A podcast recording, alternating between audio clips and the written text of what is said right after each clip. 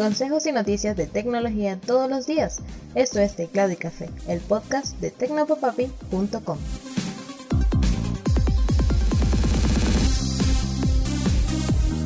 Hola, un saludote, espero que estés pasando un excelente día. Soy Alexis y esto es Teclado y Café. No tienes idea de la cantidad de veces que he tenido que grabar este episodio hoy debido a la cantidad de ruido que por alguna razón hay en casa.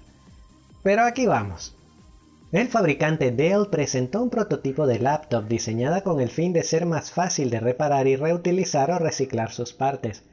Concepto Luna, como se llama este modelo, fue creada en colaboración con Intel y tiene una tarjeta madre 75% más pequeña y un 20% menos de componentes. Además, para llegar a su interior solo hace falta remover cuatro tornillos que darían acceso de inmediato a las partes vitales del equipo. Por si fuera poco, algunos de sus componentes como el teclado están fabricados de un modo que sea fácil de retirar y reciclar para fabricar una nueva pieza. Esto, entre comillas, debería reducir los costos de cara al consumidor, los tiempos de reparación y las emisiones de efecto invernadero de la empresa, que espera alcanzar la emisión cero en 2050. De momento no se sabe cuándo veremos a Luna hecha realidad, pero no debería tardar mucho en llegar debido al agresivo cambio en la cultura del consumidor que cada vez espera dispositivos más fáciles de reparar y con una duración mayor. Amanecerá y veremos. Los videos de Minecraft en YouTube alcanzaron un trillón de vistas, un hito que ningún otro videojuego o temática ha logrado. Para celebrarlo, Mojang y YouTube se unieron para crear una página especial que detalla los hechos que llevaron a Minecraft a alcanzar el hito. Te dejo el enlace en la descripción del episodio, aunque te recuerdo que está en inglés. De acuerdo con la jefa de narrativa de Minecraft, Lydia Winters, es la versatilidad del juego para contar historias lo que ha hecho que sea tan popular en YouTube. Tenemos personas que se van de aventura, que construyen cosas, que juegan juntos, y todo eso es importante para nosotros, dijo Winters. De hecho, el trabajo de Winters es crear y curar mundos en los que los jugadores se sientan tentados a compartir historias. Cuando tienes Minecraft, dice Winters, puedes crear cualquier historia que quieras.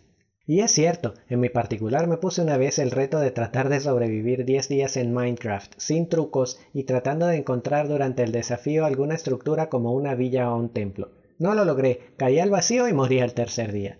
También llegué a jugar con mi esposa montones de mapas creados por entusiastas, unos inmensos y muy absorbentes, otros más pequeños y desafiantes. Minecraft da para todo, no me extraña que sea tan popular.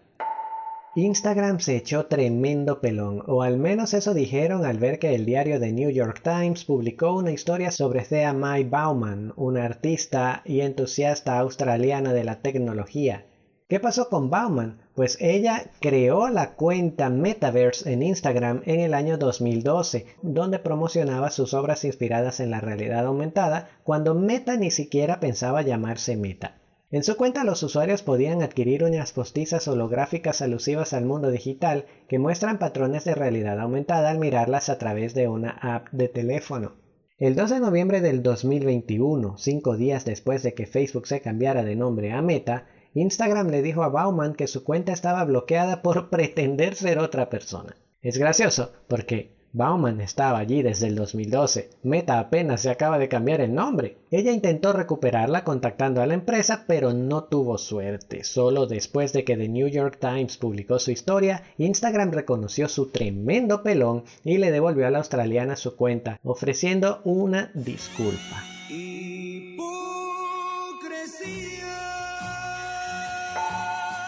La filial de Amazon en España informó que eliminarán las bolsas de plástico de un solo uso de todos sus pedidos a partir de enero de 2022.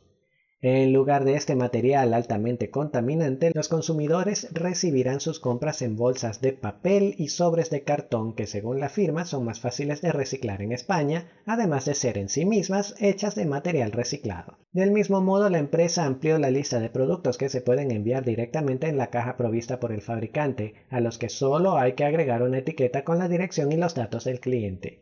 Nuestro objetivo es seguir innovando y que nuestros embalajes sean cada vez más sostenibles, dijo la gerente de Amazon para España, María Ángela Marseglia. Vistazo al pasado. Y vamos con nuestro vistazo al pasado. Hoy en día es algo usual revisar el correo electrónico en la pantalla del móvil, por lo que uno ni siquiera se para a pensar que eso alguna vez fue imposible. Hasta el 16 de diciembre de 2005, cualquier mensaje de correo electrónico que llegara a tu cuenta de Gmail tenía que leerse en la computadora a través de un navegador de Internet.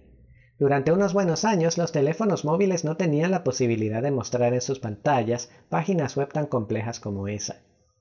Pero ese día, y tres años antes del lanzamiento de Android, Google presentó un Gmail especialmente diseñado para las pequeñas pantallas de los primeros intentos de teléfonos inteligentes como los Nokia N70 y N90, las BlackBerry o los Windows Mobile de HTC como el Wizard.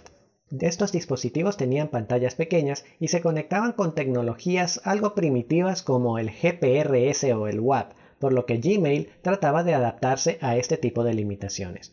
Un año más tarde, la empresa escribió una versión de Java de Gmail específicamente diseñada para este tipo de teléfonos. Hoy Gmail cuenta con más de 1.5 billones de usuarios y tiene aplicaciones con funciones avanzadas para los sistemas operativos más populares iOS y Android y su web móvil ha evolucionado para adaptarse a las nuevas tecnologías web y de conexión a Internet móvil. Y con esto cerramos el episodio. Gracias por acompañarme. Significa mucho para mí que hayas llegado hasta aquí. Compártelo con tus amigos y familiares o en tus redes sociales para hacer todavía más grande la comunidad de teclado y café. Recuerda que puedes encontrar más noticias y consejos sobre la tecnología que te rodea visitando www.tecnopapapi.com donde también encontrarás este podcast. También puedes recibir cada episodio directamente en tu teléfono buscando y suscribiéndote a Teclado y Café en tu aplicación de podcast favorita. Recuerda por último que puedes contactarme a través de arroba tecnopapapi en Twitter y Telegram. En Instagram de momento estoy como tecnopapapi subrayado com o puedes enviarme un correo electrónico con tu duda, comentario o sugerencia a hola arroba tecnopapapi.com. Un mega abrazo y hasta mañana.